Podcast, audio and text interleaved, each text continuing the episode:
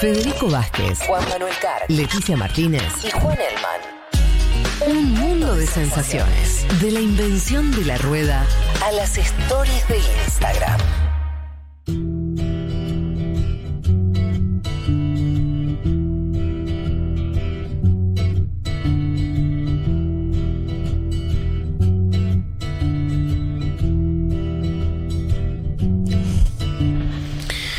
Bueno, llegamos al momento Leti, Transnistria. Mapa. Eh, lo primero que voy a Sí, decir. mapa. Eh, ¿Dónde estamos? Lo buscan en el mapa. Queda entre Ucrania y Moldavia. Es una franja eh, muy chica donde vive medio, menos de medio millón de, de personas. Es conocido también como Transniester porque justamente queda. Eh, digamos del lado de, de un lado del río de Dniester, por eso también es conocida así, y República Pridnestroviana. Ah, la Ah. Eh, bueno. pero le vamos a decir Transnistria, Sí, pero que es como muy bien, ¿eh? más. Sí. Sí, ay, qué bueno. Ah, pues, Transnistria. Estaba, estaba medio complicado. Ah, como, sí. Le vamos a decir Transnistria, que es como está más extendido popularmente, al menos desde acá. Eh, bueno, lo- les decía, lo buscan en el mapa porque es muy clave para entender parte de lo que vamos a hablar, pero queda justamente, como les decía, entre Ucrania y Moldavia. ¿Qué pasó? Bueno, era parte de eh, Moldavia, fue parte de la Unión Soviética, lo que... lo que termina pasando, o lo que pasaba justamente en, durante la Unión Soviética, es que representaba casi el 40% de la industrialización total de Moldavia. Es decir, era muy relevante Ajá. en cuanto a industria pesada, producción eh, de- también eh, eléctrica, entre otras cuestiones. Y además representaba casi el 90%, eh, bueno, les decía, en la cuestión energética. Es decir, muy relevante en ese sentido, una Moldavia mayoritariamente agrícola. De hecho, si vemos la Moldavia de hoy, entre los países o el país me- más pobre eh, a nivel regional. Eh, ¿Qué va a pasar en, en ese contexto? Y, yo, y te decía antes, Fede, del tema Mm. de- del idioma. Sí. Se hablaba el rumano. Ajá. En, en este sector, y como era justamente Claro. industrialmente muy relevante, van a empezar a llegar muchos eh, rusos, se va a empezar a extender justamente eh, la lengua rusa, y lo que va a ser para fines de los 80, comienzos de los 90, eh, se va a establecer ya cuando se veía ¿no? venir la disolución de la Unión Soviética, se va a establecer como idioma oficial el rumano. Esto va a generar que en este sector de, hoy, de la, Transnistria, que eh, se hablaba, mayoritariamente se habla, mayoritariamente o, o gran parte, hablan ruso, bueno, va a generar que eh, las autoridades regionales lleven a declarar la independencia Mm. en los 90. Esto, no- por supuesto, no, no, no es lo que va a querer el gobierno de Moldavia y tampoco un eh, Gor- Gorbachev, más allá de que ya venía eh, en caída.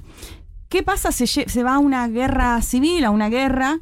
Eh, y para eso ya, si les parece, lo escuchamos mejor a Ignacio Utin, que lo hemos invitado otras veces, especialista justamente en toda esta región, muy consultado ahora por el tema de Ucrania, que nos contaba un poco acerca de esta guerra que se da en los 90 con una Unión Soviética que se oponía, es decir, que de alguna manera la ponía en el mismo lado que Moldavia, que también se oponía a la independencia de Moldavia, pero bueno, en el medio va a ser la disolución de la Unión Soviética con ejército eh, soviético en Transnistria, que va digamos, a, estar del lado de la independencia. Lo escuchamos a Ignacio Utin que nos contaba qué pasó justamente a comienzos de los 90 en este territorio. Para mediados de los 80, con la Unión Soviética ya muy cerca de su disolución, las autoridades locales, las autoridades de la República Socialista Soviética de Moldavia, establecieron como único idioma oficial a nivel regional el rumano. Y eso llevó a que eventualmente las autoridades de, Transnistria declararan la independencia. Declararon la independencia aún dentro de la Unión Soviética en 1990, con lo cual Gorbachev, el líder, el último líder de la Unión Soviética, dijo que esta declaración era, era ilegal, de alguna forma apoyó al gobierno moldavo. Pero a partir de esto hubo cada vez más tensiones porque los sectores rusos y ucranianos, sobre todo en Transnistria, tenían mucho poder y además tenían mucho dinero. Y además, como si fuera poco, contaban con el apoyo del ejército soviético. Entonces empezó una guerra que duró apenas seis meses en 1992 y esta guerra obviamente la ganó Transnistria. Y desde entonces Transnistria funciona de facto como un estado independiente.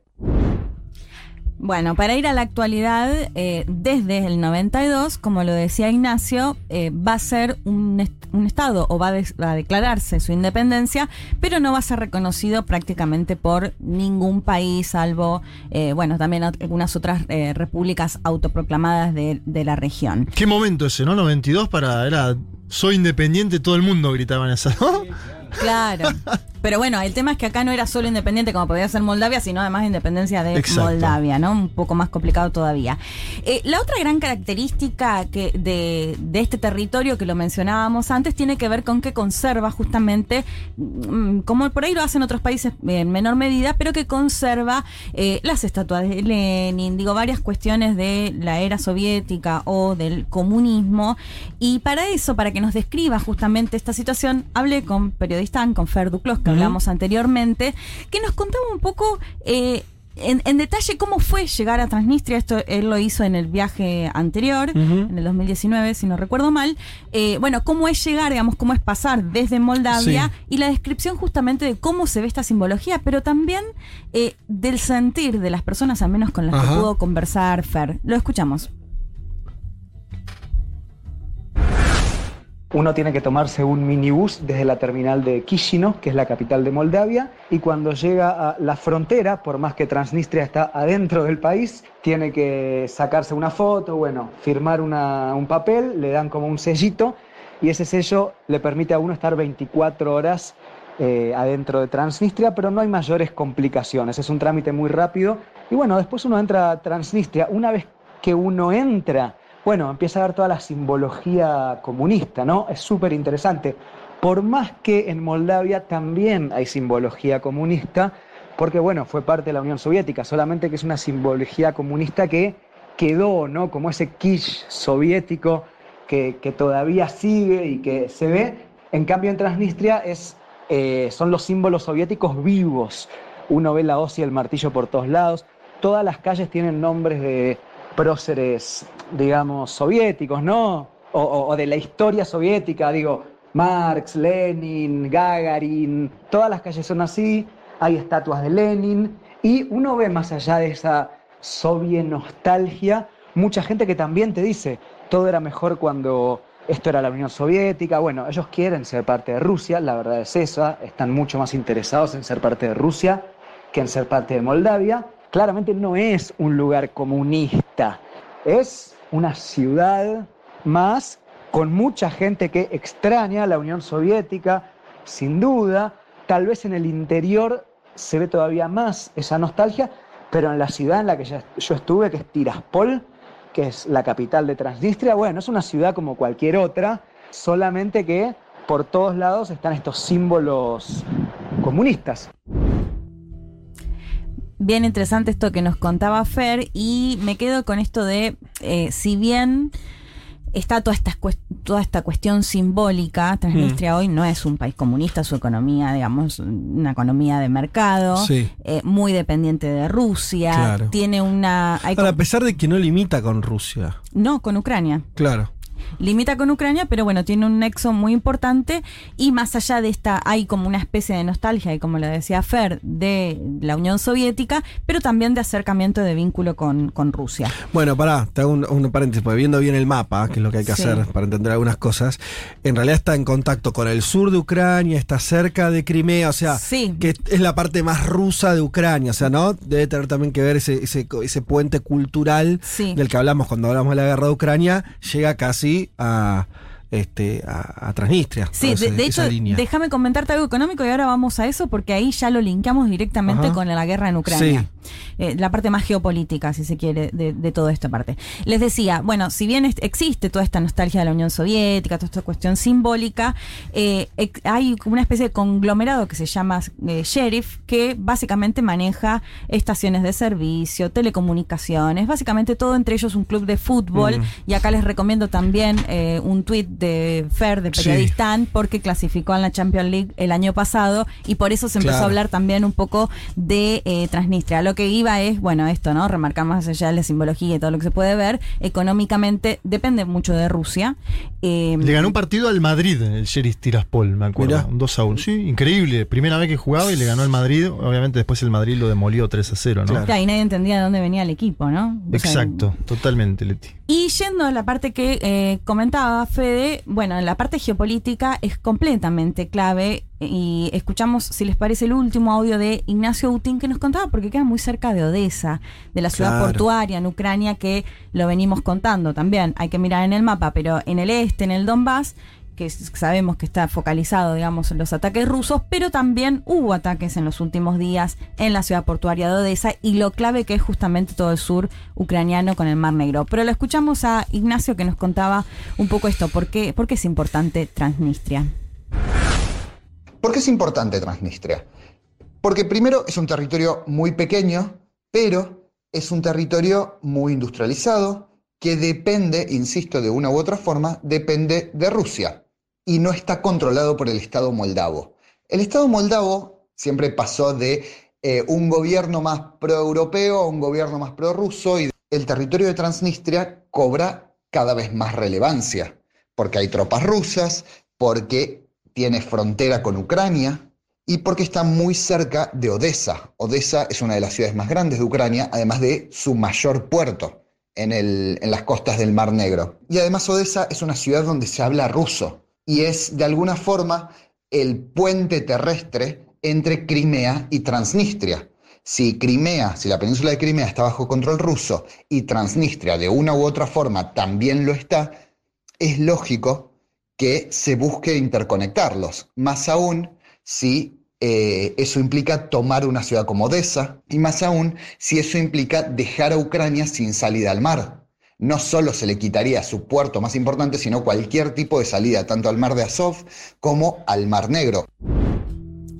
Bueno, ahí escuchábamos bien la parte geopolítica, este vínculo también de, de habla rusa en el puerto de Odessa.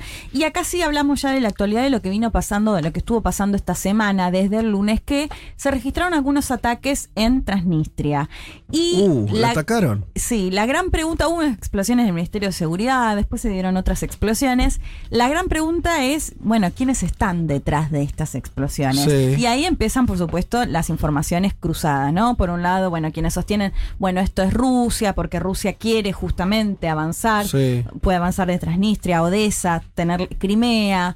Eh, y acá me- Ignacio me decía, bueno, hay que ver a quién le puede llegar a interesar esto, y comparto al menos el pensamiento de, de Nacho que me parece interesante. Él decía que a Rusia, en realidad, no difícilmente le interese sumar otro foco de conflicto más como tiene Mm. que ver con Transnistria. Lo mismo para Ucrania, lo que sostiene y, y lo mismo para el gobierno moldavo, ¿no? Que, que- que no cree que tengan que ver. Sí. con- pero quienes sí pueden llegar a estar interesados es la oposición moldava. Que donde sí está el Partido Comunista, de hecho lo que me decía que Moldavia es el único país ex Unión Soviética donde después volvió a gobernar el PC Claro, como, como Partido Comunista. como Partido Sí, mirá. Comunista y que puede haber un interés ahí eh, de, de justamente que Rusia se pueda llegar a ver implicado en esto, incluso... eh, Pará, pará, que me estoy perdiendo. Vos decís que el, el, el PC moldavo hizo el ataque a Transnistria. O sea, él- lo que dice Nacho es como ver a quién le puede llegar interesado. Sí. No, no sabemos quiénes Ajá. están detrás de Pero todo ¿cuál sería la lógica? No se está jugando tampoco tanto No, para Claro, como claro, el. Igual tampoco vamos a hacer los diarios por, por hablar de este tema. Vos decís No, que el total. PC moldavo. La nata, ¿viste? Como, Vos me querés decir. esto terrorista de mierda. Pero no entendí la jugada cómo sería. Eh, Eh, que desde Transnistria Sí. y desde Moldavia, eh, y quienes desde Transnistria están interesados, por ejemplo, en ser parte de Rusia, Rusia, sí. eh, que bueno, que esta, esta situación pueda llegar a, eh, a que finalmente sí Rusia termine interfiriendo en Ah. este conflicto y en la posibilidad, incluso me lo planteaba Nacho, de una anexión a, a- a lo Crimea, digamos, Ah, ¿no? Porque, ok. como, lo, con- lo con- como lo comentaba Fer, igual hay población en Transnistria que sí le gustaría pasaría a ser Bien. parte directamente de, de Rusia. Por lo pronto, repito, no está claro todavía de dónde vinieron estos ataques y por supuesto empezaron todo tipo de pecu- especulaciones, pero bueno, sí se da claramente en este contexto de guerra en Ucrania y en un lugar que geopolíticamente se convierte en muy relevante por su cercanía con el puerto de Odessa, con Ucrania misma.